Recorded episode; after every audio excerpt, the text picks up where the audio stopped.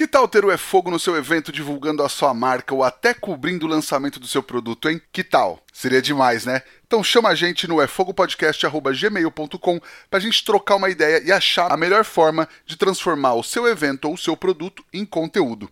Bom, então vamos lá. Boa noite para quem é de boa noite, bom dia para quem é de bom dia. Vamos tacar fogo nessa parada que tá no ar. Mais um É Fogo. Este episódio do É Fogo Podcast é um oferecimento da Kings Barbecue, Carvão IP e Bebê Quero. Prestigie os nossos apoiadores. Somos apaixonados pelo fogo, apaixonados pelo desafio de domar o fogo e usá-lo como aliado. Eu sou o Rodrigo Peters e é essa paixão e respeito que trazemos para o É Fogo, um podcast de entrevistas onde o churrasco é tratado como hobby, mercado e paixão. Ele é engenheiro da computação e gestor comercial, apaixonado por churrasco que virou empresário e hoje está à frente de uma empresa de hubs e temperos. Felipe da Sans Temperos, seja muito bem-vindo ao É Fogo, Felipe. Caraca, hein, meu? Olha onde eu vim parar, meu. Eu tô me sentindo no sofá do Jô Soares, meu querido. Você não tem noção, meu. muito obrigado pelo convite. E, e espero conseguir contribuir para esse podcast que, olha, eu, eu acompanho desde aquele primeiro episódio com o Panhoca e, meu, sou apaixonado pelo trampo que você está fazendo, velho. Parabéns mesmo, negócio de alta qualidade. Oh, que legal, obrigado mesmo, cara. Mas essa comparação com o Jô Soares é por causa do meu tamanho ou não? Só para ter certeza aqui. Não, é porque eu tô com uma garrafa de uísque aqui do meu lado. É isso. Não, eu não tô com uma canequinha, mas tô com uma caneca Stanley bebendo água aqui, pode ser também, né? boa, boa. É, cara, acho que é uma comparação, uma brincadeira, óbvio, né? Nosso querido aí nos deixou esse ano, mas é uma comparação porque, cara, você tá fazendo um trampo de entrevista muito bom, muito rico. E serve, né, pra, como base para muita gente, inspira muita gente. Porque até onde eu sei, cara, depois que você lançou o podcast, uma galera começou a fazer similar, parecido, ter como base. Então é gostoso quando a gente faz algo bem feito e serve de inspiração para os outros, né? Ah, legal, cara. Obrigado pelo, pelo reconhecimento, pelas palavras. Mas a gente faz, a gente faz sempre o nosso melhor, né? E, e quem quiser fazer também, que faça o seu melhor, tamo aí. Acho que não tem, não tem essa de ah, copiou, não sei o quê. Acho que enfim, todo mundo, todo mundo copia alguma coisa, né? Tudo, tudo se cria, tudo se transforma, não é mesmo? Exatamente isso, cara. Exatamente isso. Legal, cara. Felipe, eu falei um pouquinho de você aqui, mas para quem não te conhece, como você se apresenta, cara? Cara, eu me apresento como um barbudo gordo apaixonado por churrasco. como vários aí né, no mercado. É, mas você, você falou, acho que, que é uma base aí do que é a minha história. Eu acabei, durante uma trajetória da minha juventude, aí, nos meus 17, 18 anos, buscando uma formação na área da computação, que eu era apaixonado por desenvolvimento de software. Depois eu resolvi migrar, né, depois de um tempo, a gente vai, vai envelhecendo, fala, puxa, acho que isso não é para mim, vamos para outra área. Acabei indo para a área de negócios, numa indústria, uma multinacional, aqui em Sorocaba, e lá eu acabei criando toda uma, uma frente de, de negociação, de desenvolvimento de negócio, de trabalho com startup, trabalho com produtos de, de nível mundial, né? E, eu que, e isso hoje eu vejo que se não fosse essa passagem eu não conseguiria fazer a Sans ser o que ela é hoje, né? A Sans nasceu de, um, de, um, de uma brincadeira e hoje, graças a Deus, tem um reconhecimento de muita gente aí, muita gente importante e entendo importante todo mundo que está no mercado de churrasco fazendo um trabalho bom e de qualidade. Legal, cara. E Felipe, quais as tuas primeiras lembranças de cozinha, de comida assim da vida, cara? Ah, minha mãe, cara. Olha, minha mãe ela ela tinha um costume muito doido que era assim, o pessoal da família ir em casa, né, tipo aquela visita de médico, né, porque aqui na cidade, né, só para vocês entenderem como que é o rolê da minha infância, é, o tio era tudo vizinho de muro, né, então todos os irmãos do meu pai era um vizinho de muro do outro, então a, infância inteira foi com os primos, jogando bola na rua. E detalhe, eu morava numa ladeira, cara. Ainda moro numa ladeira, mas a gente jogava bola na ladeira e, coitado de quem ficava no gol do lado de baixo. Mas isso é outra história. Era o que ia mais buscar a bola longe, né?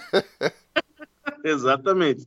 É o primo que ficou magro, entendeu? Eu ficava do lado de cima, então. Sensacional. E a minha mãe, cara, tinha o costume, sempre que alguém ia em casa, cara, ela recebia a pessoa ali na sala, conversava o assunto que a pessoa queria, e falava, viu, espera um pouquinho que eu vou fazer um café. Cara, os cafés da minha mãe era assim, ela, faz, ela começava a tirar da manga, assim, é dois bolos, torta, salgado, ela fazia coxinha na hora, levava a galera para cozinha, daí ficava sentado lá vendo ela fazer as coisas, enquanto isso conversando. Então, é, eu tenho isso muito marcado, né, na, na, na minha história, na minha lembrança. Então, eu sempre fui muito apaixonado por cozinha. Eu, eu, e uma coisa que é legal, é, o que, que me levou a ter essa paixão é porque eu queria, eu, eu, eu quis fazer com que as pessoas tivessem a mesma sensação que eu via quando elas tinham quando comiam comida da minha mãe que era a galera se deliciar e falar assim, nossa, que comida gostosa. Minha mãe chama Iris, né? Daí ela falava assim, nossa, Iris, que delícia, tal, não sei o quê. O meu filho, nossa, tia, que gostoso e tal. Então eu, eu falei, putz, eu quero um dia conseguir fazer isso, né? E aí foi me despertando desde pequeno, querendo fazer um arroz, querendo fazer um bife, querendo fazer uma macarronada. É, rapaz, eu acho que eu sou o maior cientista de miojo da vida. Tudo que você pode sonhar, eu já misturei no miojo, velho. É, você tem uma receita que é a campeã ou não? Ah, obviamente é o ovo instalado com salsicha. Essa é a clássica. boa, boa, boa. E disso, é... Não, a gente vai crescendo, a gente vai tomando um rumo que a gente acaba esquecendo essas vontades, né? A gente acaba, eu, eu, o que eu falo, a gente esquece o nosso cerne, a gente esquece do que que lá dentro da gente nos faz feliz, né? E a gente acaba buscando só, putz, eu preciso de uma formação, preciso trabalhar, preciso ganhar dinheiro, preciso ter uma boa vida, preciso ter um carro do ano, preciso construir uma casa ou comprar um apartamento, né? Então a gente acaba sendo direcionado para isso e esquece esse cerne, né?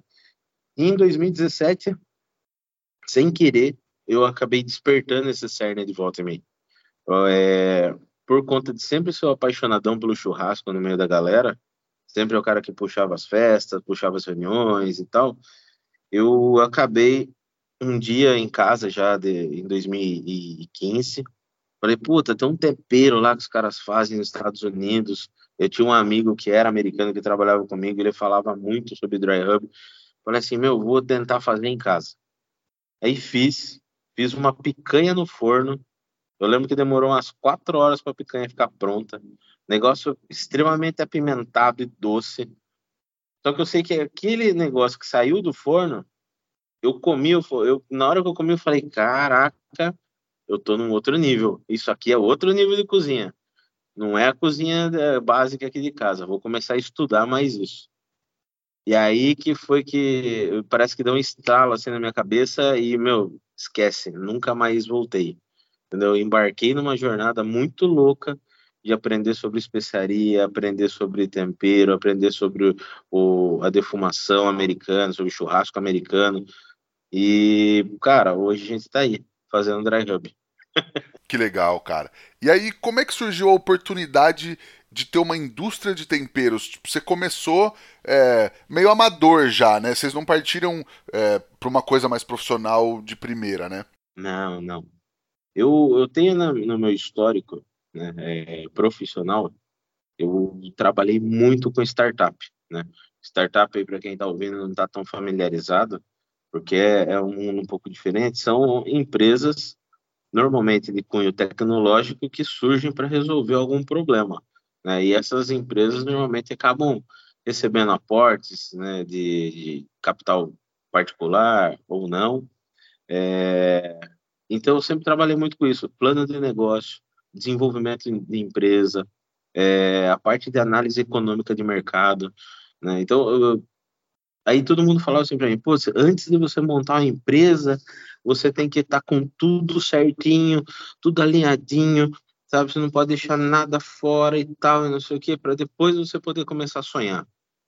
E aí eu descobri que isso é um erro, né? É um erro que muito, muitas pessoas fazem, porque antes de você querer dar um voo mais alto, tem que começar de baixo, tem que começar como um laboratório, né? Então, a Sans Temperos, no primeiro momento, era a cozinha da minha casa, né? Onde a gente trabalhava, ficava até de madrugada lá fazendo teste, fazendo experiência, e assim, isso sem ninguém do mundo do churrasco nos conhecer. Ninguém fazia ideia do que era Sans Temperos, né?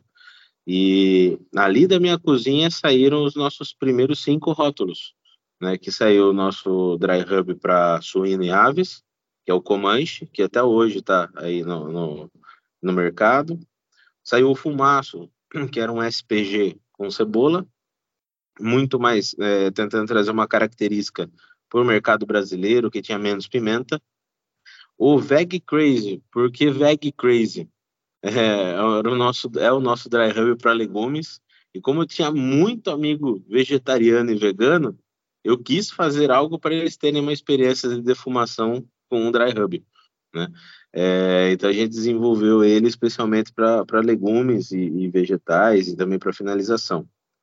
Depois veio o Brutus, que é uma homenagem que eu tentei fazer um resgate a, ao churrasco que meu pai e minha mãe faziam em casa, que tradicionalmente era uma carne marinada, e eu transformei isso num dry rub com os mesmos elementos, né, para carne vermelha. E depois o boi ralado, que todo mundo começou a, a ver eu fazer os temperos e começaram a me cobrar tempero para hambúrguer, porque lá atrás, lá na, em 2017 e tal, 2015, ainda era na moda do hambúrguer artesanal aqui no Brasil ser aquele hambúrguer temperado, pré-temperado, né?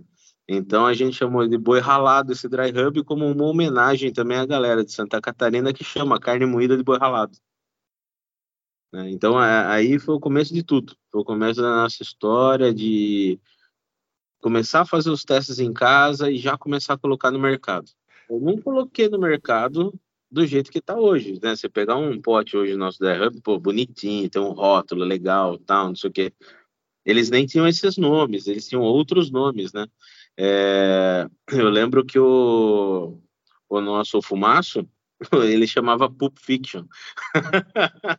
Olha só! em homenagem ao filme. então, assim, pô, eu precisava vender de algum jeito, né? Então, eu lembro que ele chamava Pulp Fiction.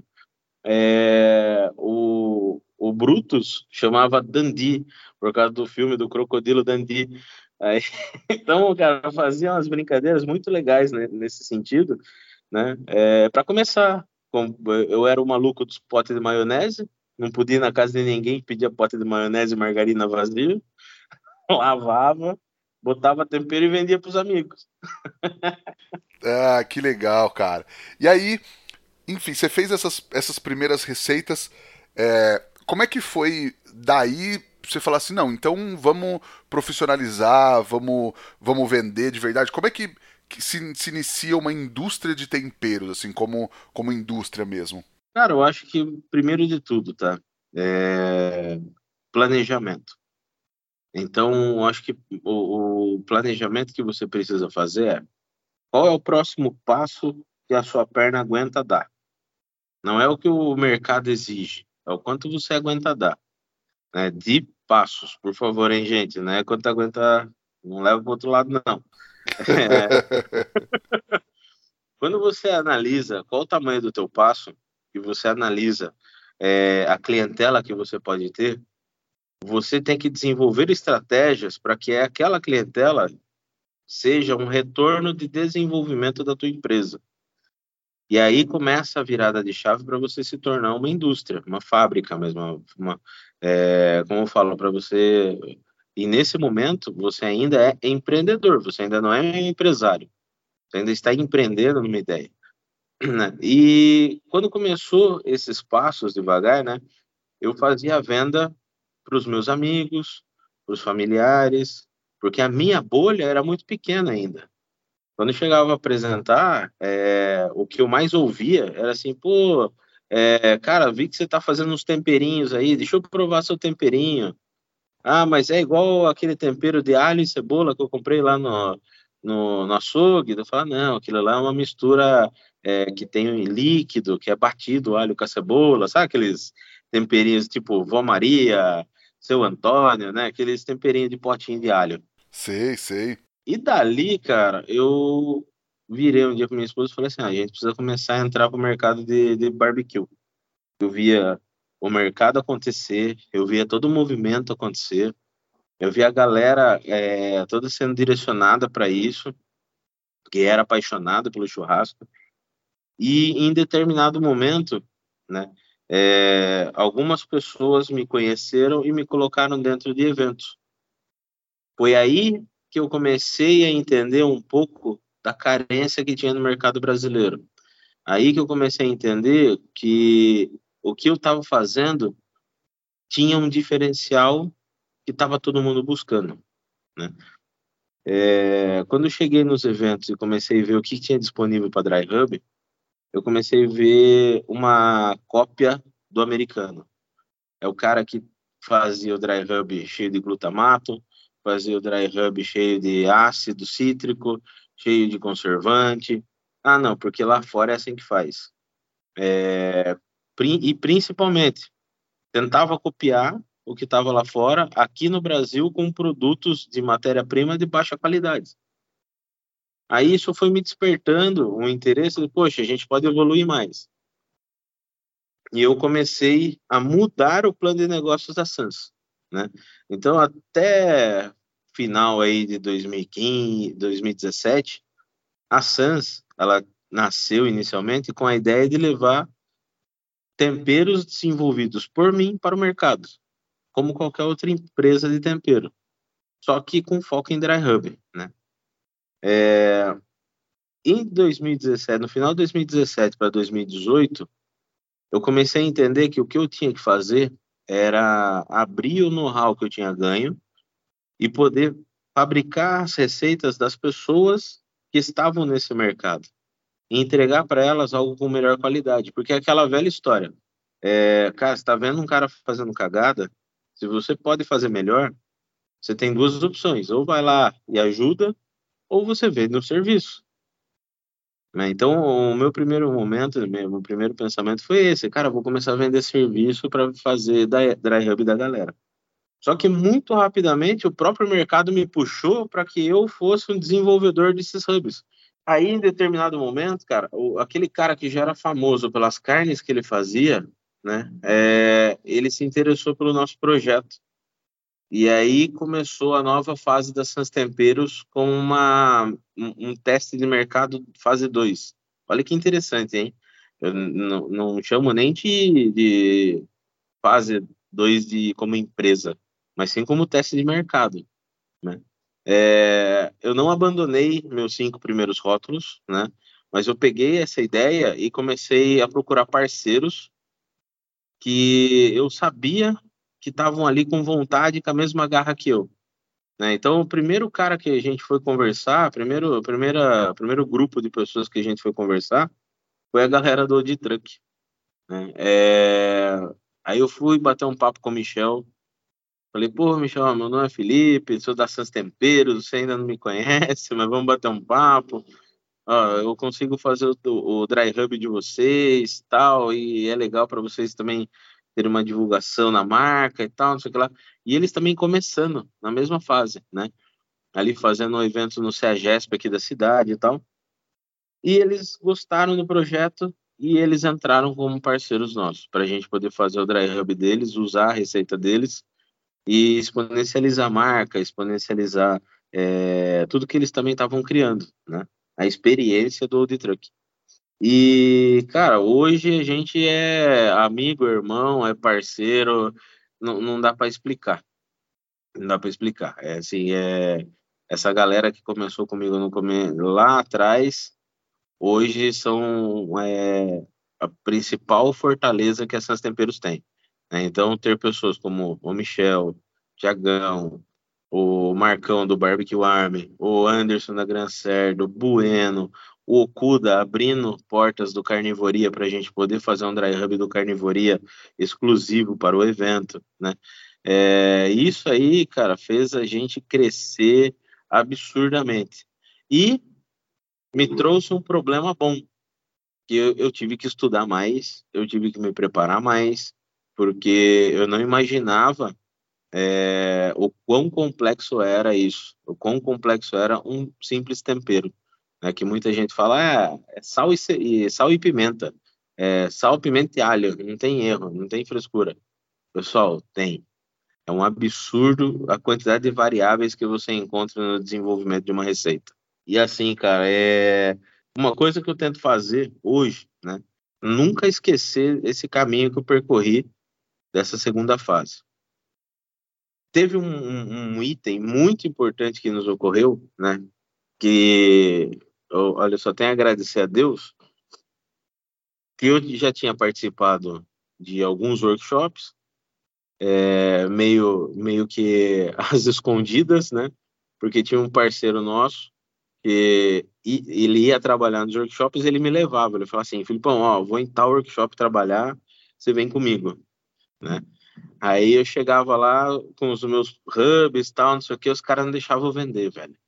Assim, não, você não pode vender porque já tem parceiro lá, tem parceiro aqui e tal, não sei o que. Aí eu falei assim, não, beleza. É... Aí eu ficava observando o dono do festival começar a ficar alegre. eu ficava olhando, ó, o cara tomou 10 copos já, já tá mais ou menos. Ó, o cara tomou 10 copos de chopp, dois uísque, agora o cara tá no ponto, né? É, é, tipo colocar o termômetro no brisket, assim, ó, opa, agora tá na hora tirar ele. Muito foda. E aí, cara, chegava no dono do evento e falava assim, irmão, porra, tô vim lá de Votorantim, cara, tô longe pra caraca de casa, não quero voltar com isso daqui embora. Você não me deixou vender, mas eu posso pegar e distribuir tudo isso daqui? Eu, cara, porra, pode distribuir, irmão, pô, você não sei o que, vai lá, distribui para todo mundo, não tem erro, não, distribui, não tem problema. Cara, eu lembro que a gente pegou um evento que fiquei puto de não poder vender, porque tava longe realmente de casa, e o conceito da Sans Temperos inicial eram aqueles tubetes. Sabe o que é um tubete? Sim, aqueles, sim. aqueles potinhos não, não expandido de PET, né? Que depois vai virar garrafa, né? Sim, que é um tipo um tubo de ensaio com uma tampa de garrafa PET em cima, né? Isso, exatamente. Os caras falavam que era os vibrador da Sans Temperos. Até hoje tem gente que acredita que você botar pilha o negócio dança na mesa, velho. É louco. Ai, caraca, velho. E aí, meu, é, imagina, eu, eu tava com, tipo, 300, 400 unidades daquilo no evento, eu distribuí para todo mundo, cara. Falei, rapaziada, quem quer tempero? E eu passava atrás das estações, assim, a galera enfiava na sacola, nas caixas, assim, meu, eu sei que esse zerou tudo. Aí minha esposa virou para mim e falou assim: oh, não fique chateado tal, pelo menos a gente curtiu o evento, né? Vamos embora sossegado. Eu falei: tá bom. Cara, no dia seguinte, a quantidade de gente marcando a Sans Temperos no Instagram, a quantidade de gente elogiando, a quantidade de gente é, repostando coisas nossas e curtindo e seguindo a gente. Falei, caralho, então foi o primeiro boom assim que a empresa deu. E depois, conforme a gente foi participando de carnivoria, isso tudo em 2019, né? É... Ah, importante falar, tá? Voltar aqui um pouco no tempo. Oficialmente, a SANS ela foi fundada no meio de 2019. Né? Então, oficialmente, o CNPJ começa a existir no meio de 2019, em julho. Em setembro de 2019, nós estávamos no nosso primeiro grande festival como, entre aspas, patrocinadores, que eu acho que foi mais um apoio, uma troca de energia tão boa nesse festival que existe a Sans Temperos antes e a Sans Temperos depois. E foi o Festival Churrasqueadas, lá do José Almiro, do, do canal Churrasqueadas, né? Sim, sim. De cara, eu conheci o filho dele pela internet, chamei o filho dele no, no, no Instagram, que é o Léo. Falei, pô, Léo, ó, sou Felipe, babá, me apresentei tal, ele e, e os dois, cara, eu, eu, falo, os dois eu ganhei um irmão e ganhei um padrinho, cara, porque eles abriram portas para uma empresa pequena, recém-formada, é, poder estar tá num festival do tamanho do deles, cara, é, foi um absurdo. E eu lembro que eu conversei com o pessoal e falei, ó, vai existir um antes e depois. Por que esse depois? Porque agora a gente vai começar a ficar conhecido. E realmente foi isso. É, e rolou uma brincadeira que a gente tinha que levar uns kits de, de tempero para sortear lá no evento. Cara, a galera bebeu tanto, a galera curtiu tanto, tanto que esqueceram do sorteio e acabaram levando esses produtos para fazer um sorteio online pelo Zé. Sorteio ao vivo pelo Zé depois de 10 dias. Eu ainda estava no meu emprego, estava lá trabalhando, tal, não sei o quê. De repente o meu Instagram começa a pitar, parecia que tinha disparado alguma coisa, cara. E aí o barulhinho de Instagram, Instagram, Instagram chamando, falei, caramba, peguei o celular, olhei, fui entrar no Instagram, o Instagram travado. Eu falei, caraca, velho, peguei, desinstalei o Instagram, instalei de novo um amigo que estava comigo lá também, que estava expondo avental de couro, que é o Rodrigues, o Du da, da Rodrigues, ele pegou e ligou para mim e falou assim, mano, seu, celular, seu Instagram tá, tá normal? Eu falei, não, acabei de reinstalar. Ele falou, cara, olha quantos seguidores você tem. Entrei, tava com 3.100 seguidores. Antes disso, cara, eu tinha 200. Caramba, que legal, cara. Por causa de um sorteio, velho. Né? E aquela época o sorteio tava bombando, o sorteio no Instagram. E pelo Zé, velho, nossa senhora, aí todo mundo começou, porra, porque onde eu compro? E como que eu faço? E não sei o que, e não sei o que lá. E eu sem funcionário, fazendo as coisas ainda no, modo mais é, precário possível. Eu falei, caraca, velho, e, e daquele momento virou a chave. Aí daquele momento eu decidi que eu ia pedir a conta, né? É, 14 anos trabalhando na mesma empresa. Eu era, o meu cargo naquele momento era coordenador Latinoamérica de negócios. Eu cuidava de grandes marcas, aí de, de celulares, de máquinas de pagamento de cartão, de notebook, né, em, a nível Latinoamérica é, cuidava de startup, tinha um bom salário, tinha estabilidade.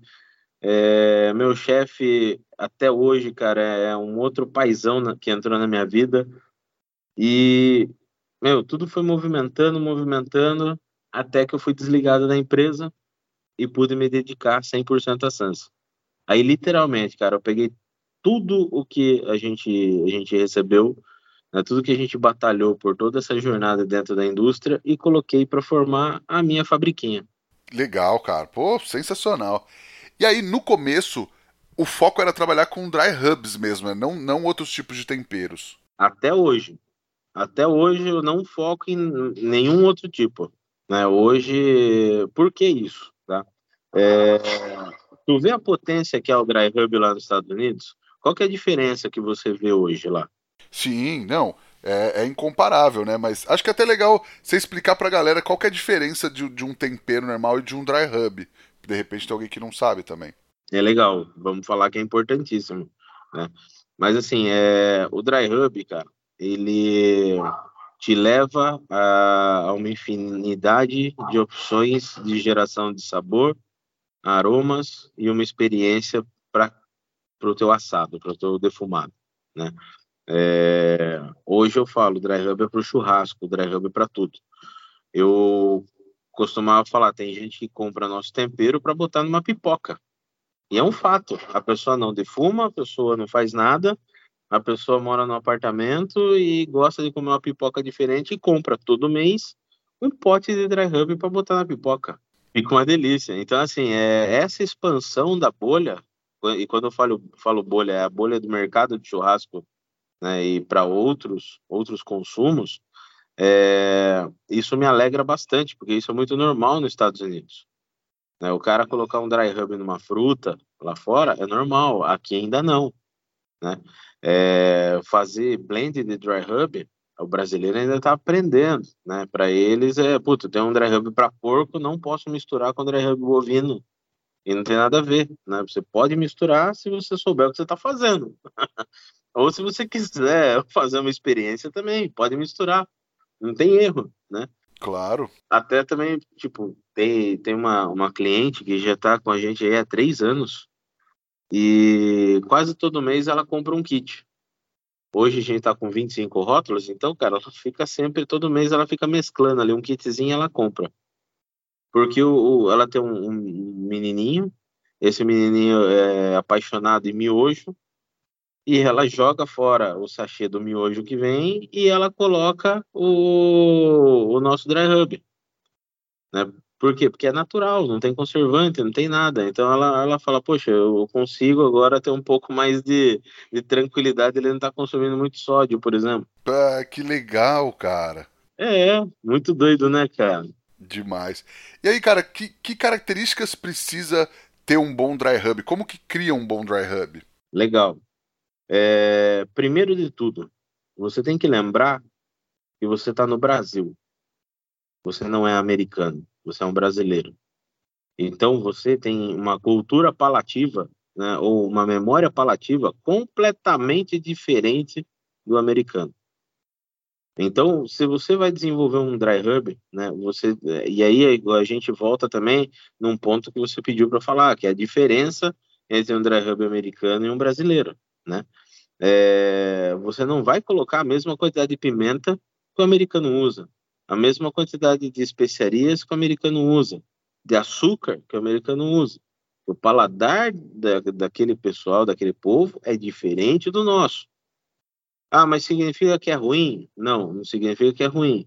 Mas significa que você pode nunca conseguir gerar clientes suficientes porque você está insistindo em querer criar uma cultura forçada no teu cliente.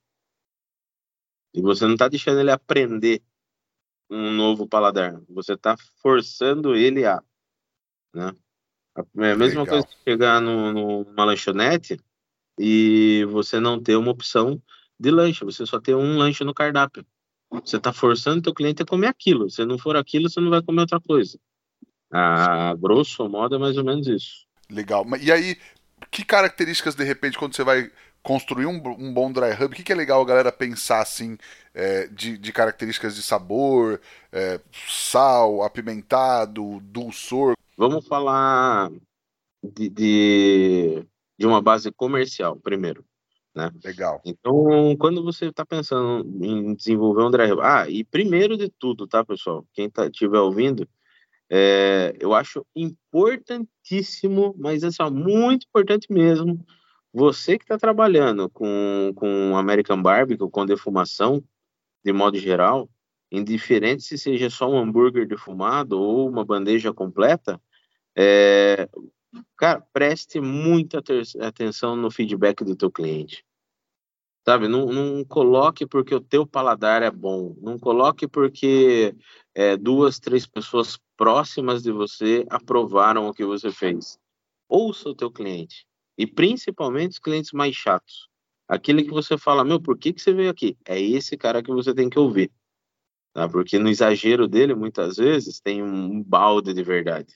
Entendeu? E é ali que verdade. você começa a melhorar o teu restaurante, é ali que você começa a melhorar a tua empresa. Né? E, mas voltando a falar de receita, é, eu acho que você tem que sempre tomar muito cuidado. Primeiro de tudo, pimenta. Né? É, vou fazer um dry rub bovino ou suíno. É, desculpa, suíno ou de aves. Você não precisa fazer um mix de pimentas para o teu dry rub. Trabalha com uma só, trabalha com a mais conhecida pelo teu público, né? Trabalha com aquele aceita mais. Você não vai colocar um dry rub de suíno com pimenta jamaica, porque, cara, ele traz floral, ele traz é, madeirado, ele traz uma experiência que teu cliente talvez não esteja acostumado. Então, já vai numa pimenta do reino, de qualidade, né, de preferência. É, não vai comprar ela em pó, foge de elementos em pó, porque infelizmente aqui no Brasil existe muita adulteração de especiarias, né, com farináceos, e entre outras coisas, né? Vai buscar uma páprica, trabalha com uma páprica doce, não precisa trabalhar com uma páprica picante. Você está começando seu negócio, ainda não sabe como vai ser a receptividade do teu cliente. Então, uma pimentinha do reino, uma páprica doce, um açúcar, não precisa ser um açúcar tão porrada quanto um mascavo. Vai no demerara, muitas vezes começa no açúcar cristal, não tem problema. Tá? Desde que você coloque todos os elementos em equilíbrio, né? E um sal também, buscando uma granulometria legal. Só pegando um gancho para a gente falar um pouco da importância da granulometria, né? É... Nós somos do tempo de que churrasco era só com sal grosso. Exatamente. Ainda vivemos em alguns lugares do Brasil esta realidade, certo? Principalmente no sul. Sim, vai falar de sal fino, sal de parrilha para os gaúchos, eles ficam malucos. ficam, ficam doido, tudo doido, cara. Então, assim, é, você conseguir um sal hoje de parrilha já pronto no, no mercado é relativamente simples, dependendo da sua região. Se você não tem, arruma um sal grosso, moe ele, peneira ele, tira aquele talco que fica no processo de, de moagem para você ter um grão uniforme limpo, porque aquele talco ele vai salgar demais. Ele é o, aquele, ele vai ser o elemento que vai dar sede no teu cliente, que o teu cliente vai se perder na formação de sabor no paladar dele, né? Então peneira, deixa o grãozinho bonitinho para você poder colocar no teu, na tua receita de dry rub, né? É, e com isso, com esses quatro elementos básicos, você já consegue fazer muita coisa. Que olha, de verdade, vocês vão se surpreender com o resultado desses quatro elementos juntos. Tá? Então, assim, é pimenta, sal, açúcar e uma páprica doce. Não precisa de mais nada. Aí Legal. você, essa é uma base para você começar a brincar. Né? Daqui para frente, com esses quatro elementos para frente, cara, é experiência do cliente é você testar alguma coisa a mais, bota uma amostra para o teu cliente provar e depois você inclui aquilo como numa receita que vai ser uma receita fixa. Nunca troque tua receita do teu cardápio, mete para o teu cliente e depois ache ruim dele não voltar. Você foi inconsequente. Você fez o teu negócio correr um risco absurdo, que é perder um cliente. Né? Então, acho que muita gente não, não, presta atenção nisso e já sai fazendo dry hub, já sai testando e já sai botando para quebrar, e, e, não é assim. Lembra que o cara que está comendo na tua mesa, é ele vai ser o responsável pelo boca a boca da tua casa encher no próximo final de semana. Sim, com certeza, cara. E aí, qual que é a principal diferença entre um hub que a galera vai fazer em casa ou que a indústria faz, por exemplo? Acho que você falou um pouco sobre granulometria, sobre origem. É, essas são as principais diferenças é, de alguém que vai fazer em casa e, e, uma indústria, por exemplo? Eu acho que em casa você tem uma facilidade maior de conseguir é, ingredientes puros.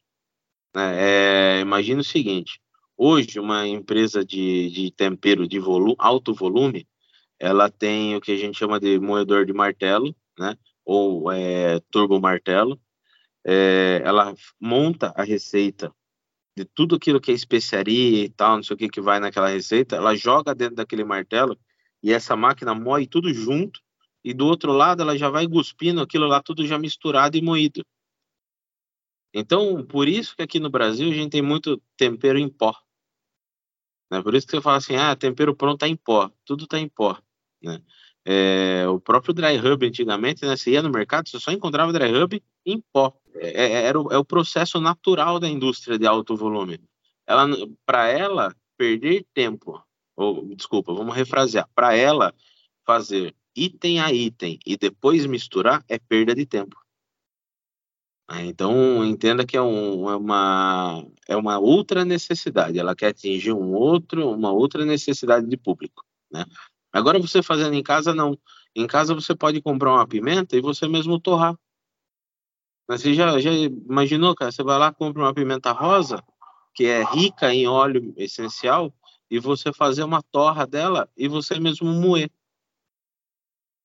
Ah, mas eu comprei o um potinho lá, vem um moedorzinho embaixo lá, eu vou moer. Cara, ali você não controla nada, ali tá tudo misturado, você tá moendo um monte de coisa misturada. Compra tudo separadinho e você moe, né? Aí, essa é a grande vantagem de você fazer em casa. Mas é, uma empresa de grande volume, está falando da Sans ou está falando de, de, de, grandes indústrias? Não, grandes indústrias. Grandes mas, indústrias. Mas no caso da Sans, por exemplo, vocês fazem tudo separadinho, mas qual é a diferença do, do teu produto do que as pessoas podem fazer em casa, por exemplo? Hoje, cara, eu, eu, tive eu tive uma visita de um, de um parceiraço nosso aqui que ele, ele classificou de uma maneira sans que eu achei sensacional para compartilhar, é, que foi o mineiro da, do King of Lambs. Ele passou aqui, ele falou assim para mim, falou, pô, Felipão, cara, você é como se fosse as primeiras micro cervejarias, cara. Você faz a tua o teu tempero no mesmo cuidado que uma micro cervejaria faz. Essa é a diferença nossa para uma grande indústria. Né? Então, hoje, é, nós produzimos um produto de alto valor agregado. Né? É, a, o exemplo que ele deu é um exemplo que cabe muito bem. Até pouco tempo atrás, a gente só tomava cerveja de, de produção em larga escala. Hoje, olha como é rico o mercado de cervejarias artesanais. Né? Então, eu tô indo na mesma toada. Até pouco tempo atrás, a gente só tinha temperos no mercado disponibilizados feitos pela grande indústria de escala. Mas hoje a gente já tem a possibilidade de realizar um negócio com qualidade, levar valor para o cliente e num custo aceitável, num custo que o cliente vai conseguir colocar numa ficha técnica ou vai conseguir para fazer um churrasquinho de final de semana, né? É, então é esse cuidado do artesanal é que nós temos. O que muda quando o cara vai fazer o tempero na casa dele com o tempero aqui da Sans? Acho que a principal diferença está na experiência que nós temos hoje na formulação das nossas receitas, na nossa área de qualidade, que todo funcionário da SANS que cuida de manufatura, ele é treinado para fazer uma avaliação da qualidade do que está sendo produzido em cada lote.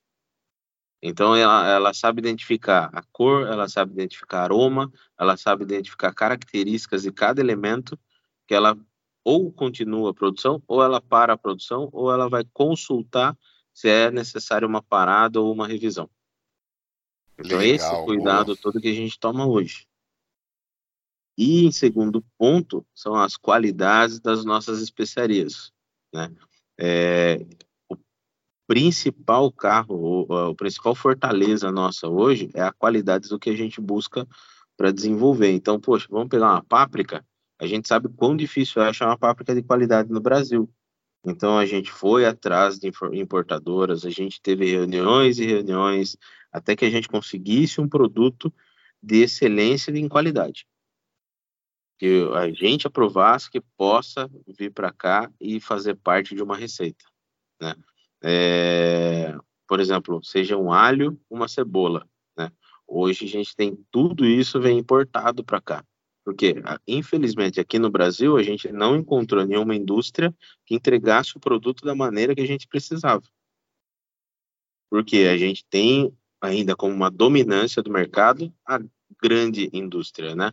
A indústria de grande porte. Então, ela tem ou muitos processos verticalizados internamente, ou então ela é, é aquela velha história, eu estou processando tomate, um tomate está um pouco mais passado, vai embora, na hora da mistura ele vai ser, vai, vai fazer par, vai, vai fazer parte do todo e boa, né?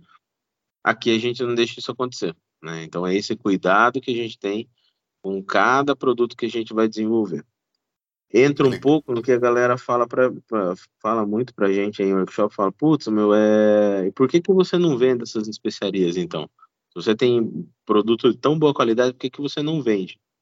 Porque hoje ainda a Sans não é grande o suficiente para eu conseguir comprar e revender essa matéria-prima. Né? Então hoje o que eu compro, eu compro para o meu consumo, né? eu compro para a minha fabricação. Né? Mas daqui a pouco, se Deus quiser e a velocidade continuar do jeito que está, a gente, a gente vai alçar algum voo inesperado aí, eu tô achando. Legal, sensacional, cara. E aí, quando começaram as parcerias, receitas desenvolvidas e assinadas por parceiros, como é que foi esse, esse processo? Cara, esse processo começou lá atrás, em 2019, como eu falei com o primeiro parceiro que nós tivemos, foi o Michel do Old Truck. Eu lembro até hoje, eu estava num, num, evento chamado Festival do Torresmo, aqui em Sorocaba, quando eu levei a primeira caixa dele produzida, rotulada, bonitinha e tal, né? E, pô, ele ficou feliz pra caramba, colocou lá para vender, colocou uma prateleirinha lá no, na tenda deles na época para vender. E dali é, já começaram as pessoas a falar sobre ter receita assinada. Isso, na verdade, sempre existiu, né? É, essa história de, de produto assinado sempre existiu. Só que imagina o seguinte: é, agora o, o, Rodrigo é extremamente famoso por conta de um prato que ele faz ou por conta de um tipo de preparo que ele faz. Aí uma grande marca chega para ele e fala assim: Rodrigo, é o seguinte, eu tenho essa lista de tempero aqui, ó. Veja qual que você gosta, assina para mim e vamos botar teu nome. Isso é o que a, a, a, o mercado tem como prática hoje. Né? Agora, isso para mim é um, só pensar no dinheiro de ambas as partes. Tá? É, e o que a Sans faz é uma, um compartilhar da experiência. Quanto tempo um chefe, um, um mestre assador, um mestre churrasqueiro, quanto tempo o cara leva para desenvolver a receita dele? É tempo pra caramba, né, Rodrigão? O Sim. cara muitas vezes leva dois, três, dez anos ali desenvolvendo a mesma receita, né?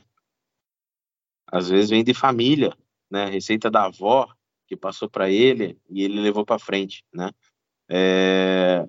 E imagina esse cara chegar é, uma marca para ele e falar assim: você não pode usar sua receita, você tem que usar a nossa, mas daí você assina que você mais gostar, né? Ou então o cara chegava no evento e Puta, aquele evento lindo, maravilhoso, aquele mundo de estação, o cara, nossa, cara, eu vou poder agora, enfim, entregar para o público essa carne que eu venho desenvolvendo há tanto tempo.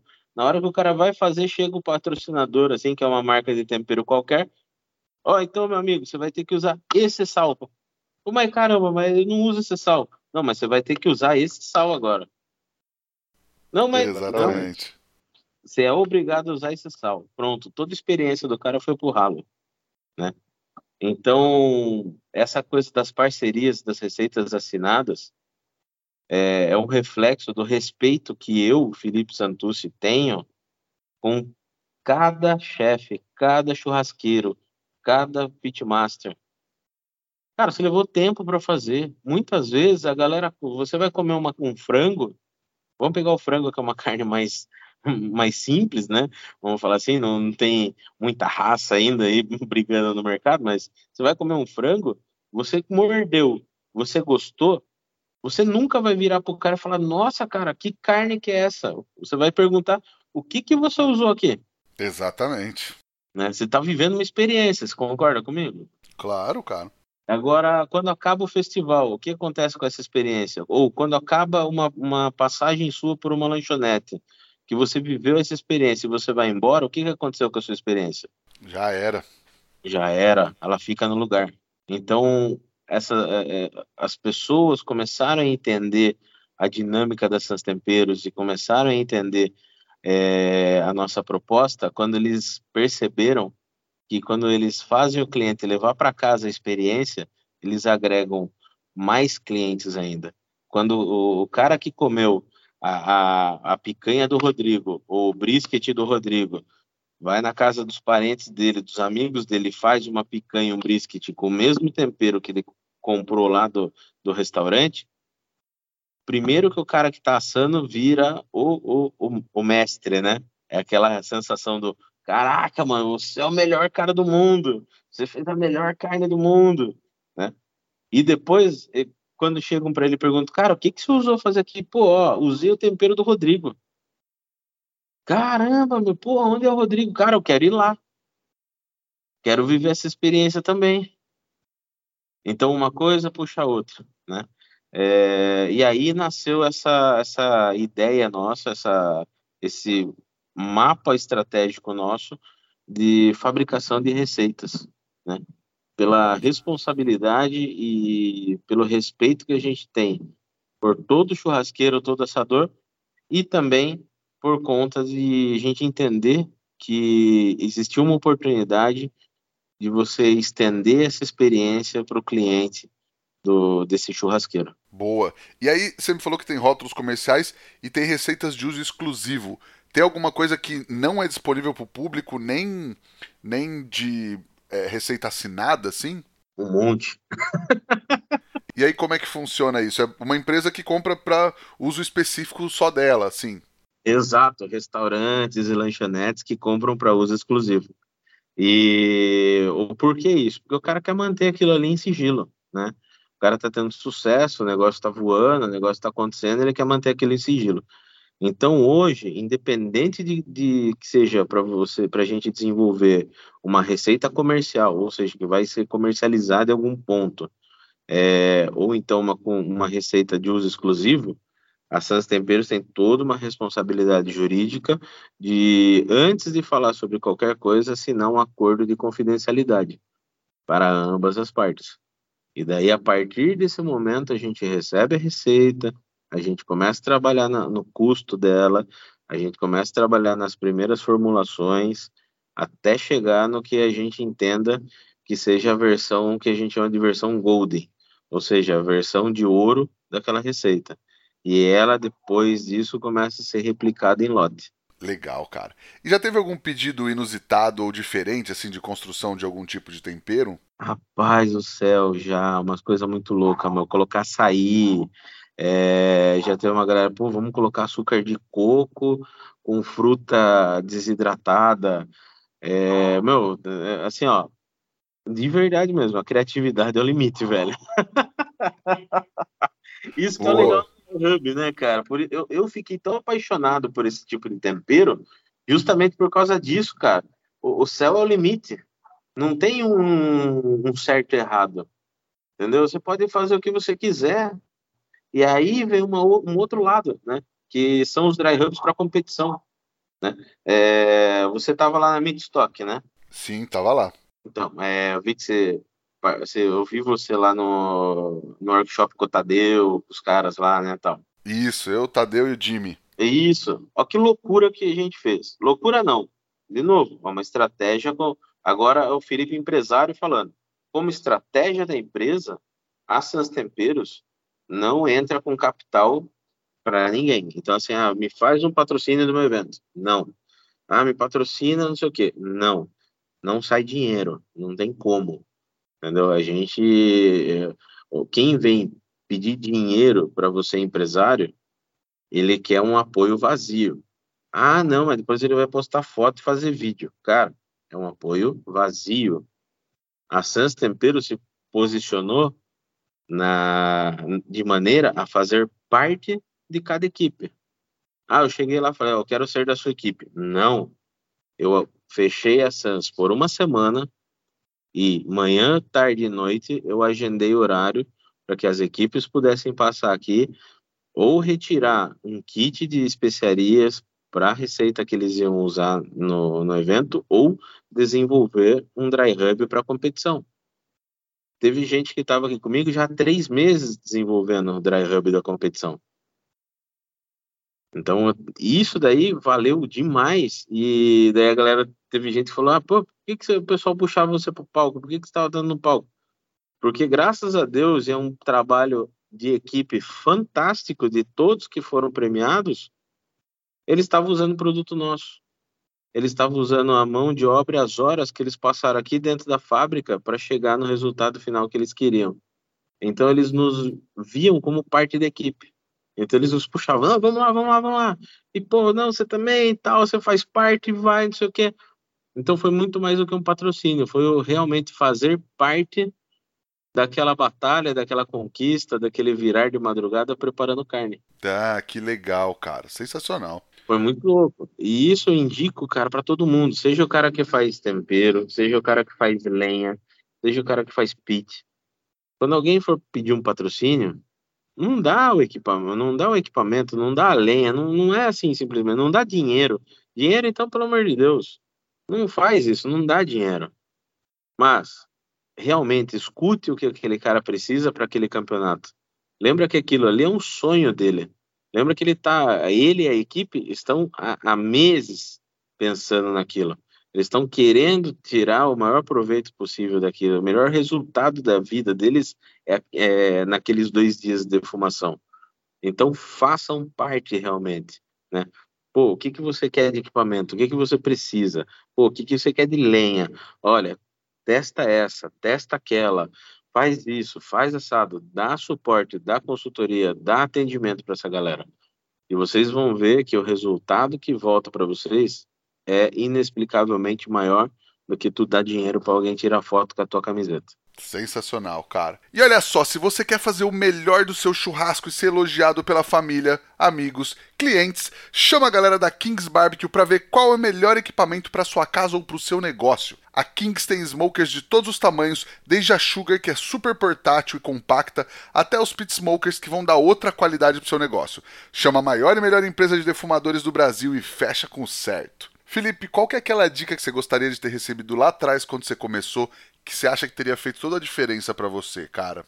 Só que essa dica que o Filipão deu aqui agora você só ouve lá no nosso grupo do Telegram, que você precisa baixar o aplicativo e entrar no link t.me barra é fogo para ter acesso a conteúdos exclusivos do podcast, lembrando que não precisa pagar nada.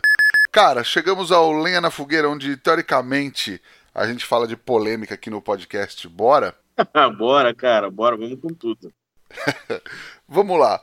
Já rolou ou rola alguma tentativa de cópia de tempero, de tentar descobrir receita, alguma coisa nesse sentido? Rapaz, você vai me fazer dar spoiler de uma frase que eu te mandei, né? não sei, não sei. É, vamos lá. A minha mentalidade como empresário e como pessoa, tá? Agora é. O negócio é, é do fundo do coração mesmo, tá? É, eu enxergo todos os meus concorrentes como meus parceiros. É, diversos ligam para mim para pedir contato de fornecedor de embalagem, contato de fornecedor de especiaria, é, tirar dúvidas sobre formulação que eles estão fazendo e estão com dúvida, é, dúvida sobre é, qual região eles têm que importar a melhor especiaria para eles usarem. É, então, assim, eu tenho uma frase que eu vou falar ela agora, você pediu, mas hoje eu vou dar spoiler nela porque eu acho que vale muito a pena para essa pergunta que você fez. É, o teu concorrente, ou ele é teu inimigo ou teu parceiro, só depende de você. É, e eu enxergo dessa maneira. Tanto que aqui na Sans Temperos, a gente tem um showroom colaborativo para qualquer empresa que tenha produto relacionado a churrasco trazer para expor e para fazer a venda. E a Sans Temperos e o, Felipe ficam com 0% da venda desse produto. Porque eu quero que as empresas todas cresçam, cara.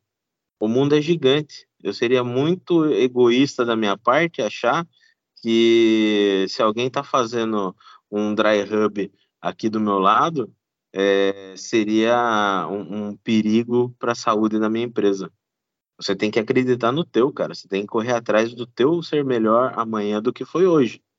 Né? E não ficar irritado porque o outro ali fez um SPG também. Ah, não, copiou a minha é, receita com SPG. Nossa, copiou a minha receita aqui com pimenta calabresa. Cara, se copiou, é porque o teu é bom. Se copiou, quer dizer que você fez diferenciado. É por isso que surgem cópias. Boa, sensacional, cara. E eu ainda falo uma outra coisa. Se o problema não é copiar, o problema é quando você fez alguma coisa, separou no seu e o cara copiou, ele vai estar tá igual a você. Se você não para de criar nunca, a pessoa que copia vai estar tá sempre correndo atrás, independente de juízo de valor. Mas se você continua criando sempre, o cara está copiando, mas ele vai correndo atrás do que você já fez. Você está sempre lá na frente, né? Exatamente. Quanto mais, e você, não sei se vocês concordam também com o que eu vou falar, mas assim, quanto mais a gente é copiado, mais significa que nós somos referências para outras pessoas. Pô, a gente está vivendo um momento que a moda é ser influenciador. E você quer, quer uma prova maior do que essa, de que você é um influenciador, do que você ser copiado? Absolutamente, certeza, cara. Mandou bem, cara. E aí a gente chega então na nossa pergunta de um milhão de reais que transforma todo mundo em poeta aqui no podcast, Felipe. O que o fogo significa para você, cara? Cara, é... o fogo para mim significa criação, cara. O fogo para mim é você poder colocar diversas coisas sobre ele e você sair com resultados inimagináveis, né? Sejam é, ingredientes de uma receita, seja uma roda de amigos, seja um papo num dia frio, Ou só uns marshmallow na ponta de uma vareta de madeira ali, né? Legal, maravilhoso. Cara, você tem uma receita, uma dica, um truque para passar pra galera? Imagino que de repente a galera tá querendo uma receita de hub, não sei. Cara, eu, eu acho que a principal dica, eu, eu não vou passar receita pelo seguinte, cara, é, eu acho que é batido, né? Ó, oh, teve entrevista com a empresa de tempero. No final ele passa uma receita de dry rub. Ó. Oh. Mas é isso, fica à vontade também, cara. Uma, uma dica, um truque. A dica é tua, fica à vontade. Exatamente. É, o que eu quero passar para o pessoal é assim: é, hoje, pessoal, o mercado de, de churrasco no Brasil está tá se reinventando. Eu acho que desde 2015, quando começou o movimento de gente enxergar outras culturas de preparo de proteína. É, e assim, queiram entrar nesse mercado para vocês serem os melhores no que vocês fazem. Não queiram entrar nesse mercado para ser o cara que tem maior número de bottom de patrocínio na camiseta. Né? Eu acho que eu, eu inverti aqui, né? É, a parte do da, das falar as verdades era a pergunta anterior, né? Mas tudo bem. É, hoje, infelizmente, tem muito, muita gente querendo ser churrasqueiro, querendo ser mestre parrilheiro, pitmaster, seja lá qual for a classificação no meio do, do, do mercado de gastronomia de churrasco, muito mais preocupado em ter um peito cheio de patrocínio do que entregar algo com qualidade. Muito mais preocupado em ter um monte de marca, entre aspas, teoricamente patrocinando a pessoa do que atendendo bem o cliente dele. Né? É, então, sempre coloque a mão na cabeça e tenham certeza com vocês mesmos que vocês estão ali pelo motivo certo, que é fazer a melhor comida da melhor maneira possível para vocês. E de que a evolução de vocês como empresários e empresas seja sempre nesse sentido, de fazer melhor a cada dia e não de querer ter alguém te dando ou te patrocinando algo para que você fale que aquilo é bom. Entendeu? Deixe que as pessoas venham até você e peçam para que você use o produto delas, para que você teste e fale para elas se é bom ou ruim. E aí sim essas empresas vão melhorar o produto e vão entregar um negócio melhor no mercado, tá? Então é, eu acho que essa é a minha dica de ouro. Tu quer ser empresário de churrasco? É um mercado maravilhoso, é lindo demais estar no festival, tomando cerveja, tal, é. Mas não esquece que você está construindo uma empresa que ela tem que ter é, escalabilidade, que ela tem que perdurar. Você não está fazendo um hobby, você não está indo pescar um final de semana. Então, tome muito cuidado e sempre tenha muito respeito com o que você está entregando e principalmente para quem você está entregando. Sensacional, cara. E a minha dica de hoje é que todo bom churrasco começa com um bom carvão de qualidade que rende e que vai te dar um braseiro excelente. E carvão IP, o melhor carvão para o seu churrasco, é só um dos itens que você encontra na lojabebequero.com.br. Entra lá que tem tudo para o seu churrasco. E aí, você tem alguma coisa para indicar para a galera assistir, ler ou visitar, Felipe? Cara, vamos falar assim de assistir de verdade, vamos, vamos pegar uma, uma, coisa que eu acho que todo mundo tem hoje em dia, ou a maior parte tem, né? Que todo mundo é, é demasiadamente é, usar essa palavra. Mas se você tiver Netflix, né, eu acho que é muito legal você buscar o, o material sobre churrasco. Assistam, busquem os materiais sobre culinária, assistam, tá lá disponível. Tem muita curiosidade, muita coisa legal que vocês nem imaginam como seja e tá lá disponível para a gente assistir, para a gente capturar. Então eu gosto muito né, de uma série chamada Coreia em um Prato.